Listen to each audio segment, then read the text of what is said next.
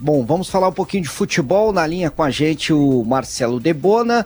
O Grenal ainda não terminou, né, Debona? Tem até vídeo aí promovido pelo é. clube mostrando problema de arbitragem. Não é uma novidade. Reclamação de arbitragem não é de hoje, mas hoje é para os dois lados, né, Debona? Bom dia, e aí? Pois é, é, bom dia. O protesto do Grêmio ele é mais barulhento à medida em que ele tem, de fato, som, né? E ele é, através de um ofício à Federação Gaúcha de Futebol do Inter, é mais silencioso porque ele é interno, né, com vídeos que foram colocados ontem na sala de imprensa.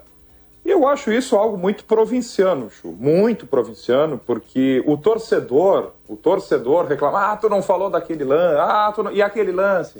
Isso está no imaginado do torcedor que para o time dele sempre vai ser pênalti, para o do outro time não vai ser e está tudo bem. Agora, os clubes, nessa ideia de condicionamento de arbitragem, gente, faz 100 anos que existe isso e vai continuar existindo. Eu acho isso bem provinciano. Mas, enfim, o Grenal ainda não terminou.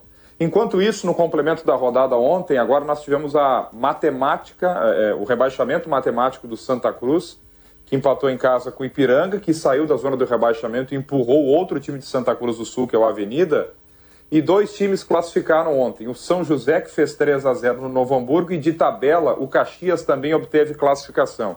Na última rodada ainda pode mudar algumas coisas, mas para se ter uma ideia, se terminasse hoje, o Inter pegaria o São Luís no Beira Rio, o Grêmio pegaria o Caxias na Arena. Repito, tudo pode mudar. Sábado, todos os jogos são às quatro e meia da tarde. Mas antes, amanhã, super quarta-feira de futebol, nossas equipes nesse momento estão em deslocamento parte dela para Ijuí, amanhã tem a Recopa Gaúcha, o time alternativo do Grêmio contra o São Luís, e a outra parte da equipe está indo para Arapiraca, no interior de Alagoas, porque amanhã o Inter joga contra o Asa pela Copa do Brasil e joga pelo empate para avançar para a segunda fase, Ju.